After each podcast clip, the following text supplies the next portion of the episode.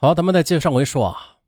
于是，在脑海里啊，我就形成了这样的画面：母亲呢，她是先在家里遭受到了凶手的捆绑勒死，然后就是两个女儿遭受到了同样的捆绑勒死，最后是父亲回家，同样的遭受到了杀害。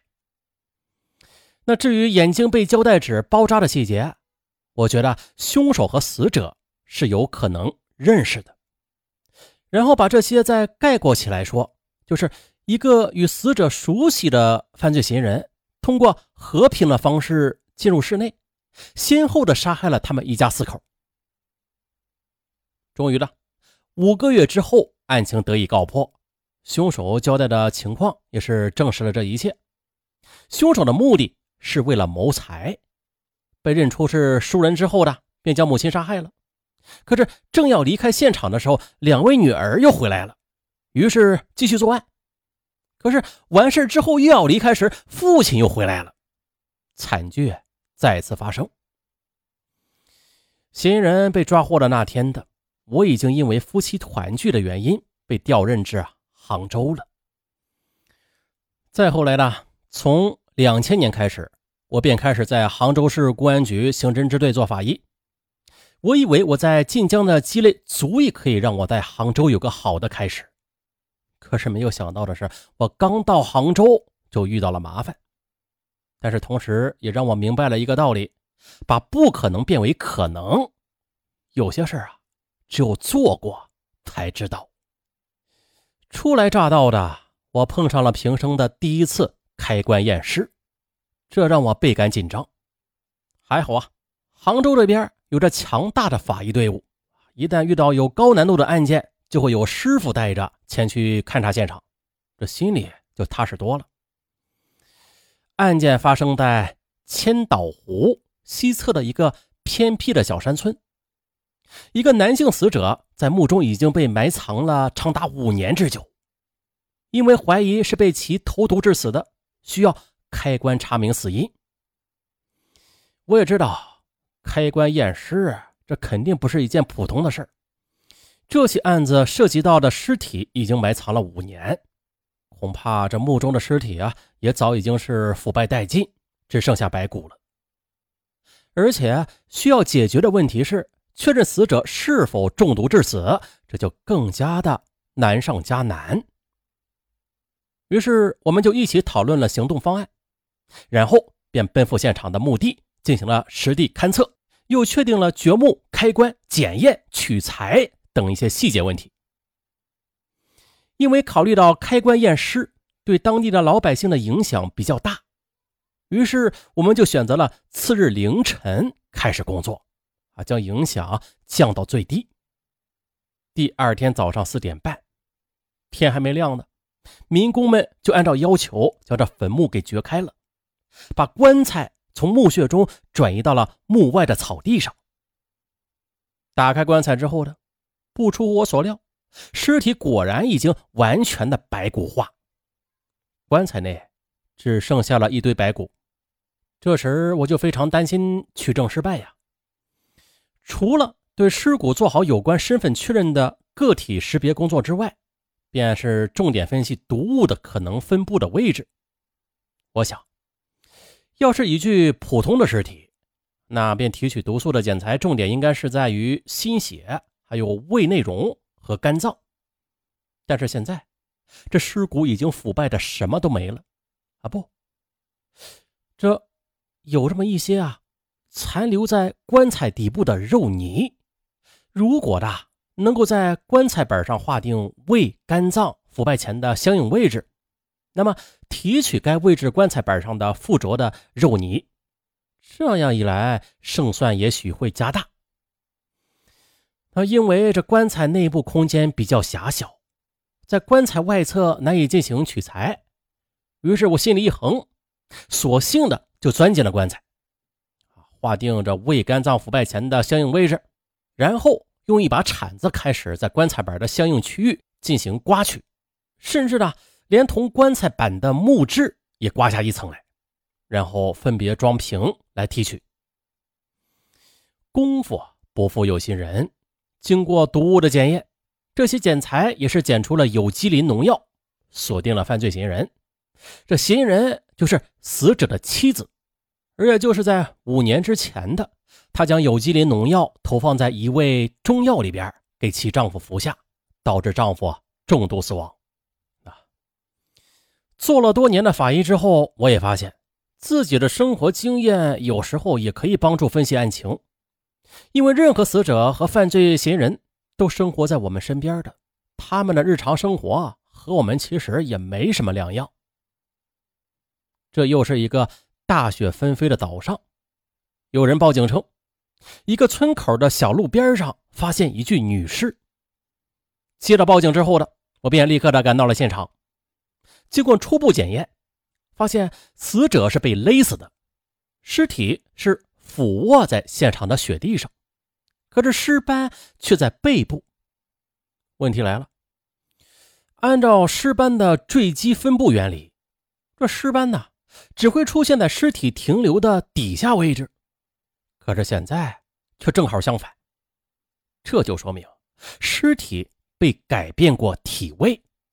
于是我又伸手的去摸了摸尸体的体表皮肤，发现尸体的尸温很高，至少我手摸上去还感觉有点温暖的感觉，这就让我感到非常诧异了。这和大雪天正好形成了强烈的反差呀！我坚信，这一定是抛尸，是有其他人呢将尸体从这温暖的室内转移到了冰冷的现场的。由于尸温存在过高，我觉得抛尸被抛出的时间不会太久，也就是说，杀人第一现场距离抛尸现场不会太远的。而又考虑到城中村的特殊环境。我觉得啊第一现场就是应该在附近的村子。当我测量了尸温之后，发现这尸温反应的时间和尸斑表现也是矛盾的。那按照这尸斑压不住褪色的情况来推断吧，死者死亡时间应该是在头一天晚上的，而现在我看到的却是尸温下降并不多。于是我就站在雪地上陷入了沉思。心想，这室温为什么能经过整个晚上不会下降啊？我的脑海里便出现了室内生活的场景：是尸体在室内有被子覆盖呀，或者室内有空调，还是有什么其他的保温措施呢？我先考虑到了是空调，可是光有空调显然是不够的啊，在下雪天的。仅靠一只空调是很难将这房间温度提升到足够高啊，以保持着室温不至于下降的。而最后的，我想到了电热毯，因为有朋友跟我分享过使用电热毯的经验。这如果电热毯加上被子覆盖，要保存如此高的室温，那就很有可能了。果然，后来不到一个小时呢。很快的，就在附近的村子里找到了一个有电热毯的出租房，由此锁定了犯罪嫌疑人。这犯罪嫌疑人也是交代了，在掐死死者之后的，他将死者便置于电热毯上，然后用被子覆盖。经过了一天之后，在天亮时，这才慌忙的又将尸体转移至村口的路旁，伪装成意外身亡的迹象。要不是做了法医。我肯定也不知道，这一座城市里怎么会有那么多未知名的尸体啊？他们广泛分布于江中、运河或者高架桥的底下、景区或者树林什么的。我去勘验过数以千计的未知名的尸体，除了少数死者是被杀的，其实啊，大多数是自杀、意外或者疾病死亡。那这些尸体没有名字，但是我从来就没有忽视过他们的存在，依然是严格的按照规范进行尸检归档，又采集 DNA 样本检验入库，以待亲人未来发现来处理。静下心来时，我就想，那些未知名的尸体生前也都是有着鲜活的灵魂的，可能是因为自身的原因吧，生命走到了尽头，对于个体而言。那是一场悲剧。可是我又想啊，如果我不去固定他们在这个世界上最后的一点记录的话，他们可能的就真的要永远消失了。记得有一年的钱塘江里打捞起了四具尸体，一位成年男子和三位未成年的儿童，他们是被一根绳子连成了一串。经过检验之后的死因是生前溺水。我就分析了该成年男子的。扩大性自杀行为，在自己自杀的同时呢，将自己的小孩也是捆在了一起，一起带进水里的。经过工作之后的尸体最终是没有找到身源，而按照管理规定，未知名的尸体保存一段时间之后需要进行火化。我站在解剖室里想啊，要是往后他们有亲人来找的话，如果我没有将他们的遗体的照片。和 DNA 的信息保存下来，那将是多大的一种遗憾呢？在这个繁华的城市里，每个人的存在都不是偶然的。法医这个工作给我带来了许多对于生命的思考。我觉得，人与人之间的相遇便是缘分，哪怕我遇见他的时候，他只是一具未知名的尸体。再后来的，因为领导的信任，我就成功的竞聘。担任了负责现场勘查工作的法医主任。那虽然是走上了管理岗位吧，可是我依然经常驾驶着法医现场勘查车，拎着勘查箱，奔走在杭州的大街小巷。不过最终呢，我还是离开了警营。离开的那天，我将我那一堆厚厚的法医工作笔记交了上去，我的心里真不是个滋味啊。因为呢，在那些笔记里。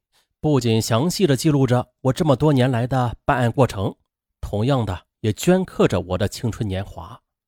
我将我最好的时光都献给了法医事业。当然，法医这份职业也回馈了我，它使我懂得了对生命的敬畏和热爱，对于个体的尊重和关怀。现在无论和谁谈起，我都会毫不掩饰地说，在我心里，我。永远是个法医，法医是我一生中最大的光环。好了，听到本期节目的听友也不难听出啊，嗯，本期节目的作者他本身就是一名法医，这是他自己写的。上文呢以第一人称给大家演绎出来。最后啊，再向全国奋斗在前线的法医们，啊不对，应该说是不管是奋斗在前线的，还是已经退居到二线的法医们，向你们。敬礼。好了，本期节目到此结束，咱们下期再见。